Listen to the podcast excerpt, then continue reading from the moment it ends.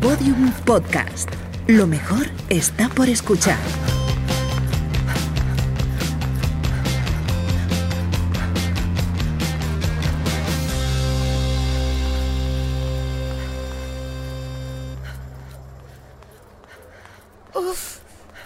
Qué horror.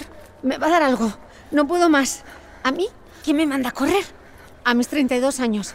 ¿Qué necesidad tengo de hacerme esto a mí misma? Si es como un castigo divino. Nada. En cuanto no me vean, doblo la esquina y vuelvo para mi casa. Andando, por supuesto. Igual el resto del grupo no se da ni cuenta. ¿Cuánto llevaré? Seguro que por lo menos dos kilómetros. Madre mía, pero si solo han pasado cinco minutos. Este picor de piernas es horrible. No puedo parar de rascarme. Ay, me pica todo. Me arde hasta el culo. Me voy a morir de sed. Ah, tengo la lengua seca. ¡Qué calor! La cara me echa humo. Seguro que estoy más roja que un tomate. El corazón me sale por la boca. Si hasta puedo notar mis pulsaciones en la garganta. Estoy a punto de fibrilar. Lo veo venir. Ya verás. A que me da una lipotimia. Ay, me muero. ¿Te imaginas? Ay, qué vergüenza. No puedo más. Venga, me paro. Eso. Me paro y camino. A paso rápido. En plan, power walking. Igual cuela. Venga, camino. No, no. ¿Cómo voy a caminar? Si ninguna de estas chicas lo hace. A ver si alguna hace el amago. No voy a ser yo la única del grupo. No, no puedo. No puedo ni de coña. Que le den al running. No es lo mío. Yo paso. ¿Para qué? ¿De verdad? ¿Por qué me esfuerzo? ¿Por qué lo hago? ¿Por qué me empeño? Nunca he dado el perfil de deportista. Si de niña hasta llegué a fingir estar mala para no ir a clase de gimnasia, porque había que colgarse de las espalderas boca abajo y hacer el dichoso murciélago. ¿Qué hago ahora corriendo? Si está claro, tengo que asumirlo. No fui hecha para ser atleta. De las Spice Girls, yo podría haber sido cualquiera de ellas. Todas menos la deportista. De verdad, qué sufrimiento más absurdo. Me falta el aire. Me ahogo. Esto de correr es que no puede ser bueno. Así me sentía el 4 de septiembre de 2009, el día que empecé a correr. Y así arrancaba mi libro Mujeres que corren, todo lo que necesitas saber sobre el running y que publiqué en abril de 2014.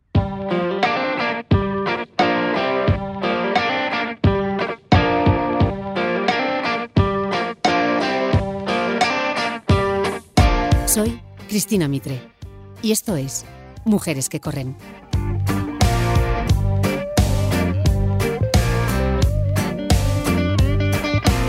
Mujeres que corren es una producción original de Podium Podcast. Episodio 6. Un pie delante del otro. Creo que cualquiera que no haya corrido desde la clase de gimnasia de tercero de BUP y se atreva ahora a dar sus primeras y tímidas zancadas, se reconocerá en mis palabras. Ese primer día es la misma muerte, lenta. Porque cuando te propones en serio esto de correr, descubres que nunca antes 50 metros se te habían hecho tan largos, ni cinco minutos habían durado como dos vidas. Cuando corres, el tiempo y la distancia se miden en otra métrica, la de la velocidad en la que eres capaz de jurar en arameo. Si lleváis tiempo sin hacer ejercicio, o aunque le deis al pádel o a la zumba, os aseguro que el primer día es tan horrible que como yo recordaréis la fecha. Y estoy segura de que no soy la única.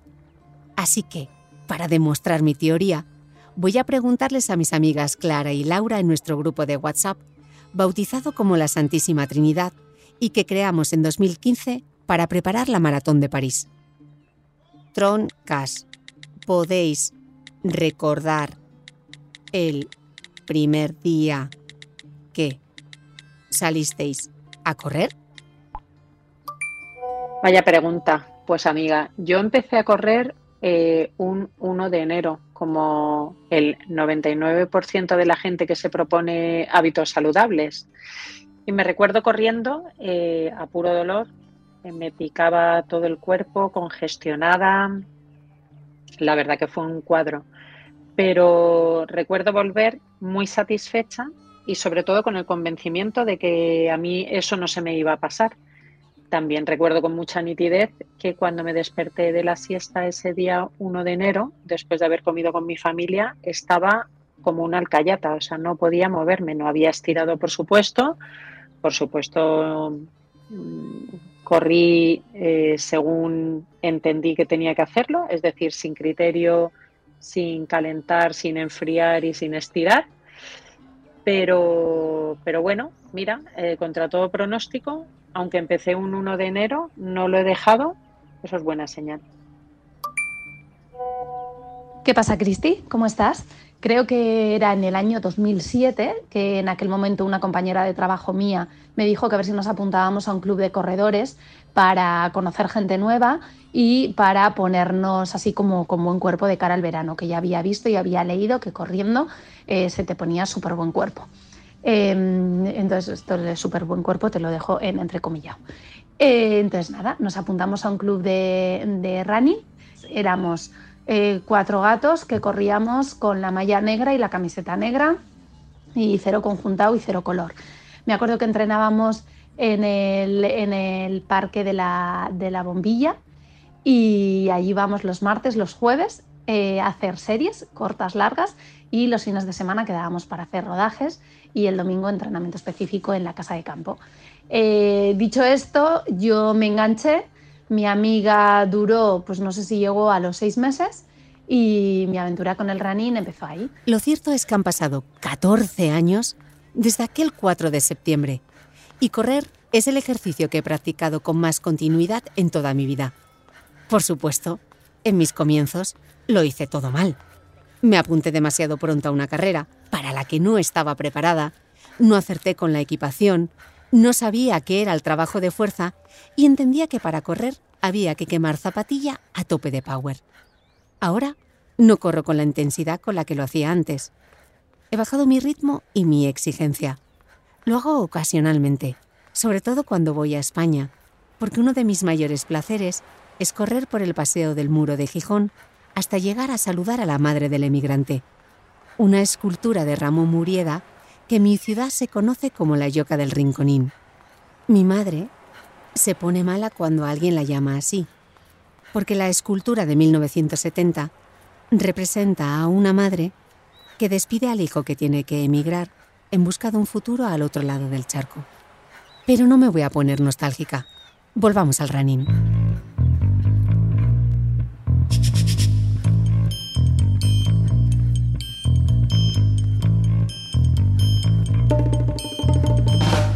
Si hay una cosa que me enerva cuando le dices a alguien que vas a empezar a correr, es esta. Puf, ten cuidado, porque es malísimo para las rodillas. Y por dentro pienso, peor es no mover el culo y nadie dice ni mu. Pero, ¿qué hay de cierto en eso? De que correr es malo para las rodillas, especialmente en el caso de las mujeres. Cuando entrevisté a Alberto García Bataller para el podcast de Cristina Mitre, casi hice un curso acelerado en biomecánica. Alberto, doctor en ciencias de la actividad física y el deporte y autor del libro Mujeres en Forma, me explicaba que la condromalacia rotuliana, ese dolor insufrible en la parte delantera de la rodilla, tiene una incidencia muy alta en mujeres y que la causa del problema nos viene, literalmente, de no hacer el animal cuando teníamos 10 u 11 años, porque el cartílago se tiene que endurecer jugando a pelear, cayéndonos, vamos, haciendo el bruto. Menos mal que entre mis juegos infantiles se encontraban los polis y cacos, volar por las rampas de la urbanización con mis patines de cuatro ruedas o con el patinete, de nombre avalancha, que mi vecino Alfredín se había traído de México, o jugar a ojo de buey cuchillo tijera, que consistía en que uno de nosotros se colocaba apoyado contra la pared para sujetar al resto de su grupo, que iba formando una cadena, metiendo cada uno la cabeza entre las piernas del compañero de delante, hasta formar así una hilera compacta. Luego, los del otro equipo Uno a uno cogían carrerilla y saltaban encima. Perdía quien cayese primero.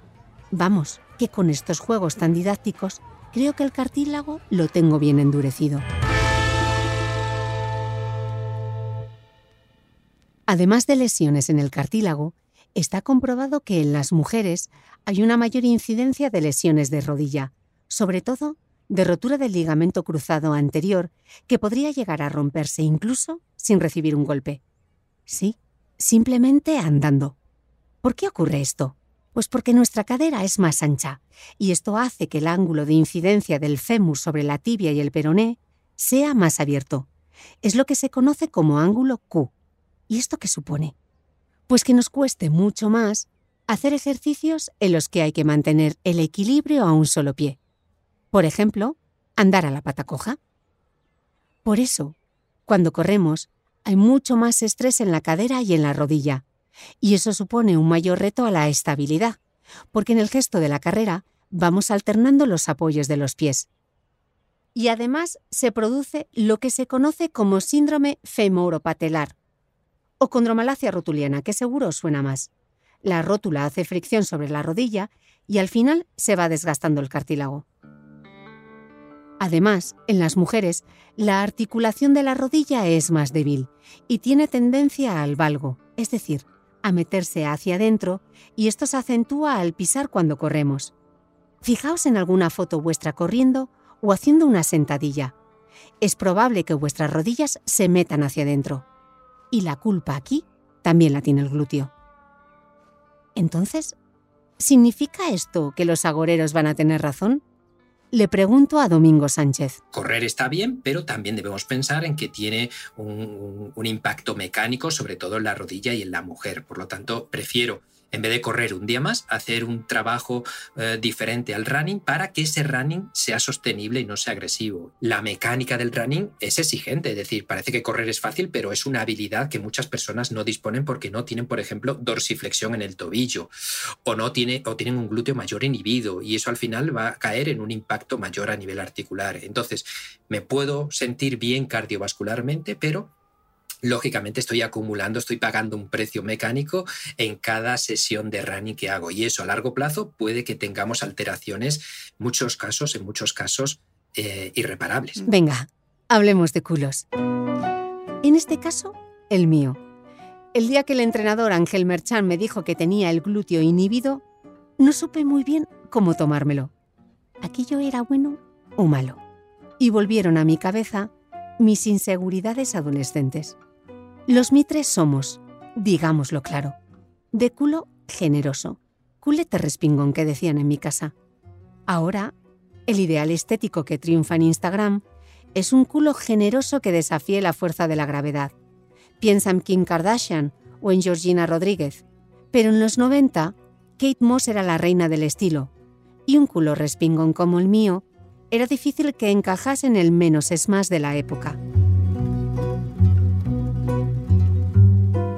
Qué pena que nadie nos dijese que aquellas famosas máquinas de stepper que vendían por la teletienda y que simulaban el gesto de subir escaleras, siempre cómodamente desde el salón de tu casa mientras veías la tele, no servían para nada, porque no cincelaban los glúteos, sino los gemelos.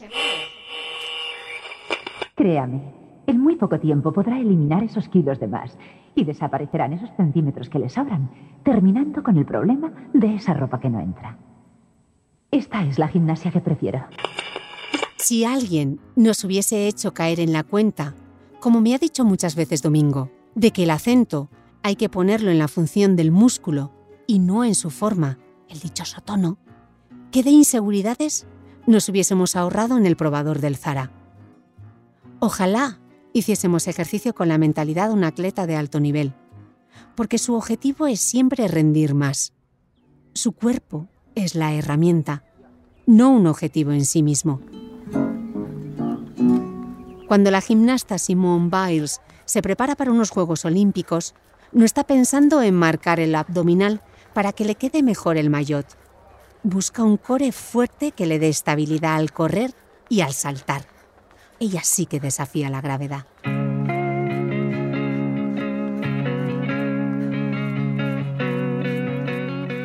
Volviendo a mi glúteo inhibido. ¿Eso qué demonios significa realmente? ¿Y qué tiene que ver con correr y con la vida así en general? Esperad, porque cuando yo era niña no había Wikipedia ni ChatGPT. Para resolver dudas y hacer los deberes, te ibas directa a la enciclopedia. Y para mí, todas las respuestas estaban siempre en el libro gordo de Petete. Así que... Petete, ¿cuál es la montaña más alta del mundo?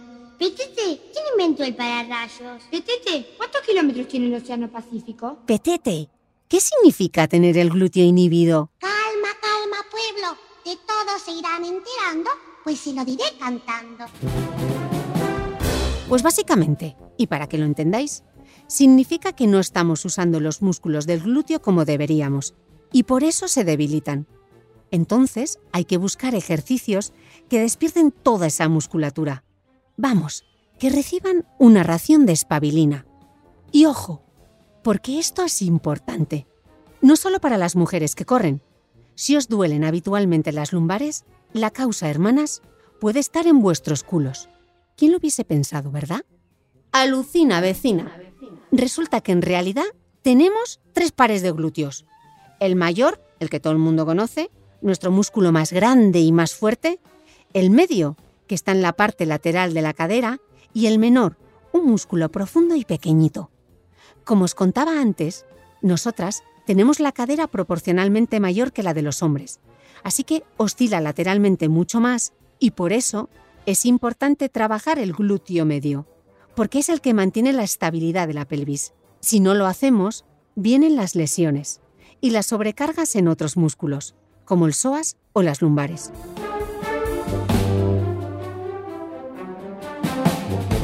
Solo os digo una cosa. Yo corriendo he descubierto músculos y tendones que no sabía ni que existían, porque tarde o temprano siempre hay algo que te duele, como por ejemplo un 2-3 responda otra vez. La pata de ganso. Por 38 pesetas, ¿sabrían decirme qué músculos están involucrados en la tendinitis de la pata de ganso? Un, dos, tres, responda otra vez. Semitendinoso. Reto interno. Y sartorio, mitre, sartorio. Ay, mira si es que lo tenía en la punta de la lengua. Ya me he quedado sin el apartamento en Torrevieja. Nada, otro verano más a veranear a Sangüesa.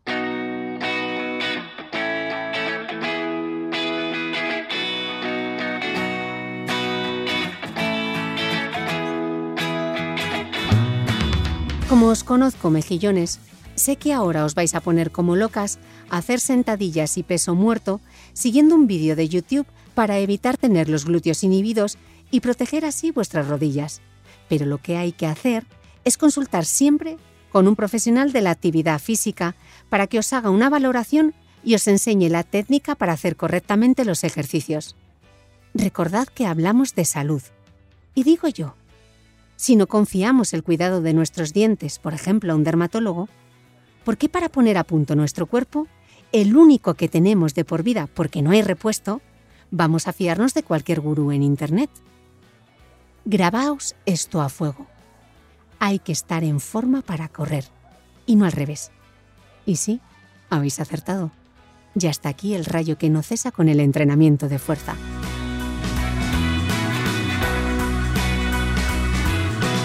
Como explica Alberto, no debemos saltarnos los ejercicios de fuerza, porque si el cuerpo no está suficientemente tonificado, seguramente aparecerán las primeras descompensaciones pronto y nos encontraremos con las malditas lesiones. ¿Su receta? Una rutina de 15 a 20 minutos puede ser suficiente al principio para mejorar la estabilidad de nuestras articulaciones y formar músculos mucho más preparados para la exigencia de la carrera. Y algo muy, muy importante. A correr no se empieza corriendo, sino combinando la carrera con caminar. Porque en los inicios, como apunta Alberto, hay que tener especial cuidado porque la musculatura y sobre todo las articulaciones no están preparadas para la exigencia de la carrera. Por eso es importante apostar por caminar-correr, los famosos cacos, y que seáis además constantes con los ejercicios de tobillo y propiocepción, que mejoran la coordinación y el equilibrio y protegen así tobillos, rodillas y cadera. Combinar la marcha con la carrera permite ir cogiendo fondo para que podáis ir aumentando el tiempo y la distancia, y así además se disminuye el riesgo de lesiones. Y no os preocupéis, se consiguen los mismos beneficios que con la carrera continua, y además sin fatigarse. La idea es ir reduciendo los minutos de andar de manera progresiva hasta llegar a correr 20 minutos seguidos. Sí, aunque al principio sea a un ritmo muy lento. No tengáis prisa. Como me dijo un día Catherine Switzer, de quien os hablé en el primer episodio de este podcast, correr es un regalo. Disfrutadlo. El objetivo es evitar las lesiones a toda costa, ya que suelen aparecer porque le hemos dado demasiada intensidad al ejercicio, por exceso de duración del entrenamiento o porque no hemos descansado lo suficiente. Recordad lo que os conté en el episodio 5 sobre la importancia del descanso o entrenamiento invisible.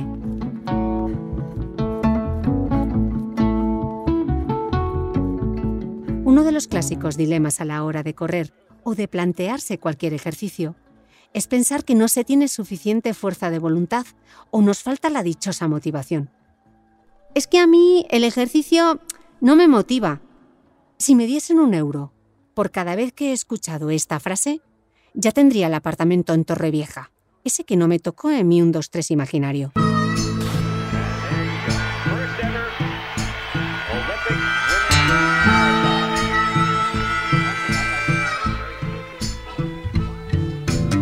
Se podrían grabar 20 podcasts sobre todas las teorías que existen sobre la motivación y qué nos empuja a hacer las cosas.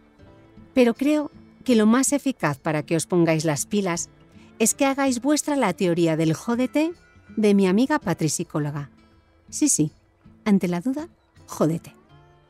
Como explica Patri en su libro Entrénate para la vida, los motivos por los que las personas deciden retrasar lo inevitable pueden ser diversos el tiempo y el esfuerzo para que salga perfecto es uno de ellos. Y la vaguería que te da enfrentarte a la tarea, sabiendo que hay actividades más atractivas con las que disfrutas más, es el otro. A ver, seamos sinceras. ¿A quién le va a apetecer calzarse las zapas para salir a correr a las 7 de la mañana cuando podrías quedarte media hora más retozando entre las sábanas? Además, nuestro afán de perfeccionismo tampoco nos lo pone fácil. No os imagináis la cantidad de veces que he escuchado a mujeres excusarse conmigo porque ellas solo corren 5 kilómetros. A ver, alma de cántaro, si la gran mayoría de las personas se desfonda a los 100 metros, correr 5, 2 o 3 kilómetros tiene mucho mérito, porque no está al alcance de todo el mundo. Tenemos esa mala costumbre de quitar mérito a todo lo que hacemos.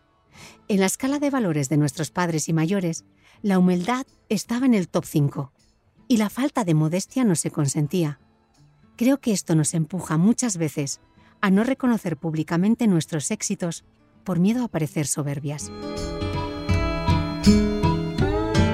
Por otro lado, cargamos con el perfeccionismo y la culpa también, como si fuésemos un preso arrastrando una bola de hierro. Yo misma me he visto dando una vuelta más a la manzana porque me faltaba un minuto para llegar a la hora de entrenamiento. Porque, ¿cómo voy a parar el crono a los 59 minutos?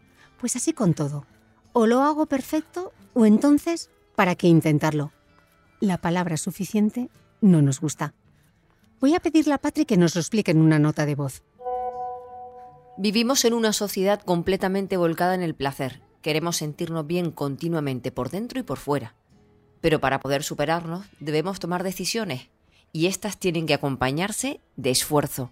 La cultura del esfuerzo es muy importante, porque sólo así alcanzaremos las metas, bueno, y con algunas cosas más.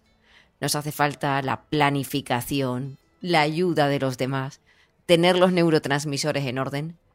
Tienen que converger la cultura del placer con la del compromiso y la del trabajo porque la vida son placeres y obligaciones, incluidas las que tienen que ver con hacer cosas que dan pereza o parecen difíciles. Así que a partir de ahora solo existe un mantra. Jódete y ponte con esto, porque no te queda otra nena.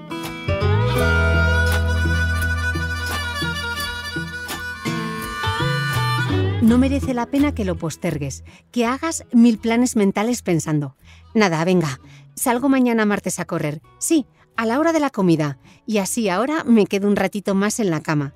Sabes que el martes tampoco lo vas a hacer, porque entonces dirás, mejor mañana miércoles que me cuadra mejor. Y así te tiras media hora en la cama en la que ni duermes porque te sientes culpable, ni sales a correr. Nenas, no posterguéis. Hecho es mejor que perfecto. Y como insiste Patri, como esperes el momento perfecto, igual no llega nunca. Llega un momento en que tú a ti misma tienes que decir, Patri, pues te jodes, porque yo me lo digo mucho. Cuando voy a salir a correr por la mañana, hay veces en que me digo, hace frío fuera, qué horror, es que hace viento. Y con esa frase para mí se acaba todo. Es como un corte. Decir, niña, facilítate la vida. No te empieces a pensar que si mañana corres, que si luego te duelen los oídos, que si va a hacer frío, que no, que vas a salir a correr. O sea, hay, de vez en cuando hay que meter un corte. Si no tenemos un poco este ímpetu y esta determinación, es que nos quedamos colgados en la nube. No en la de internet, en la nube, ahí, dando vueltas. Y como dice con tanto acierto el divulgador Marcos Vázquez, cuando no tengas ganas de entrenar, entrena sin ganas.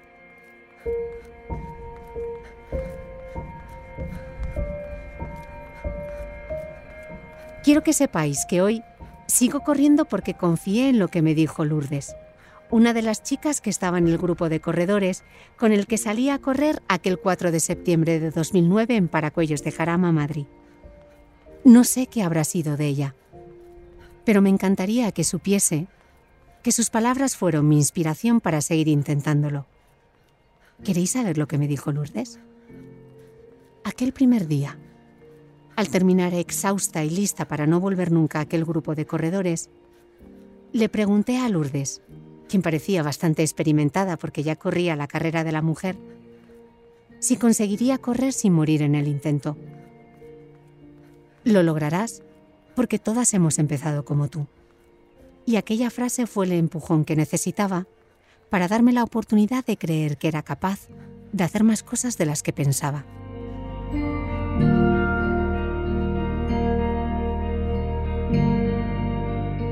Si empiezas de cero con el running, mi recomendación es que te apuntes a un grupo de corredores. Tus entrenamientos estarán mejor diseñados, serán más variados, te enseñarán la importancia del trabajo de fuerza y lo más importante, encontrarás a tu Lourdes, esa persona que te dirá, tú también puedes. A veces en la vida es importante saber que no estás sola allá afuera. Estoy segura de que después de estos seis episodios Muchas pensaréis que necesitáis un reto para motivaros. No os equivoquéis. No necesitáis un reto. Lo que necesitáis es construir un hábito. Vale, ¿y eso cómo se hace?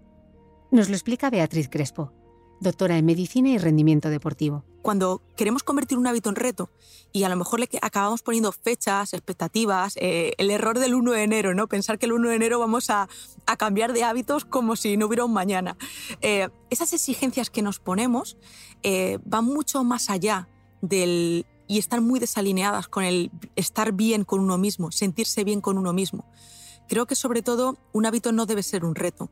Un hábito debe permitirnos dejarnos ser, en esencia, aceptarnos, conocernos. Yo sé que parece un poco filosófico y, un poco...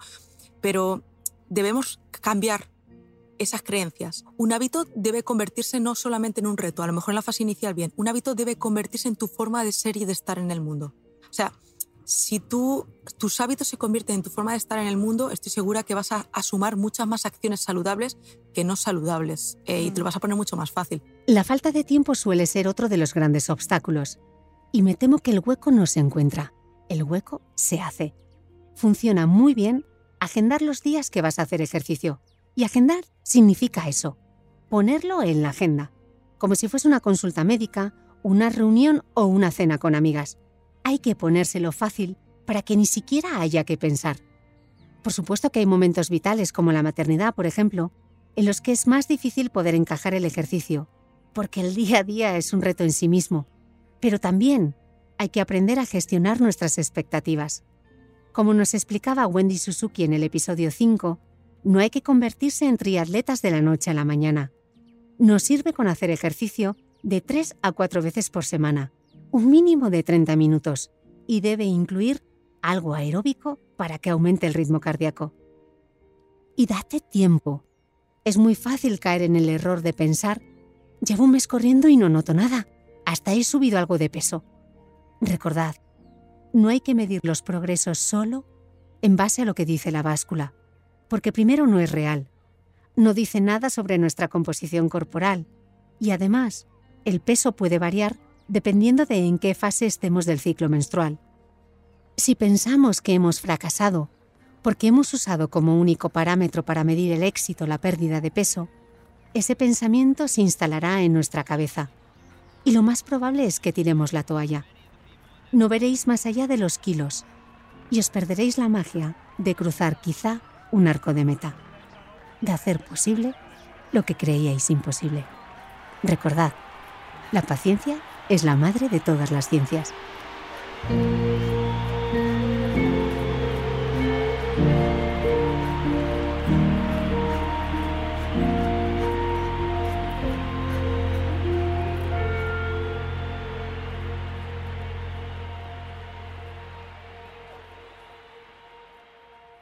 Sé que os habéis quedado con la fórmula mágica de Suzuki.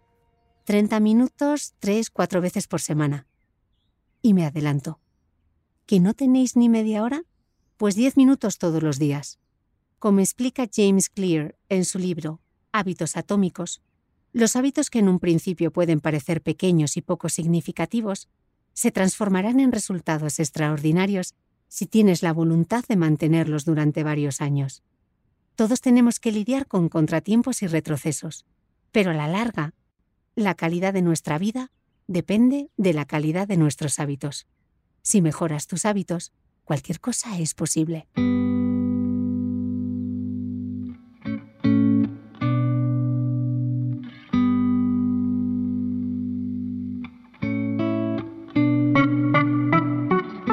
Llega el momento de apagar las luces bajar el telón y cerrar este micro, porque termina esta primera temporada de Mujeres que Corren.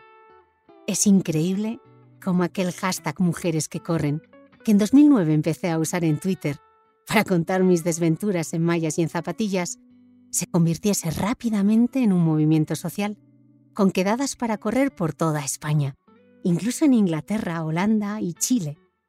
De aquellas confesiones virtuales surgieron mis dos libros, un documental maravilloso, un proyecto solidario junto a la Fundación Uno entre 100.000 para que el ejercicio sea también esa medicina que ayude a tratar el cáncer infantil. Y ahora, este podcast que ha sido como un regalo. Si aquel 4 de septiembre no me hubiese calzado las zapatillas de correr, si no hubiese escuchado a Lourdes, me hubiese perdido la oportunidad de descubrir que el mundo está lleno de posibilidades y que en la vida, como en la carrera, todo empieza por poner un pie delante del otro. Hasta la próxima aventura.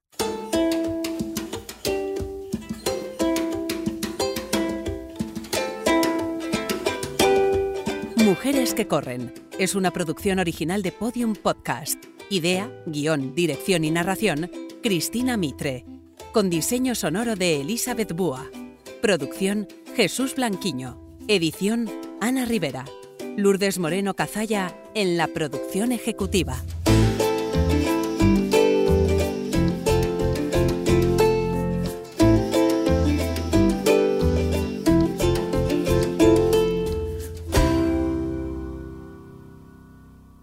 Ya disponible en Podium Podcast y en abierto en todas las plataformas.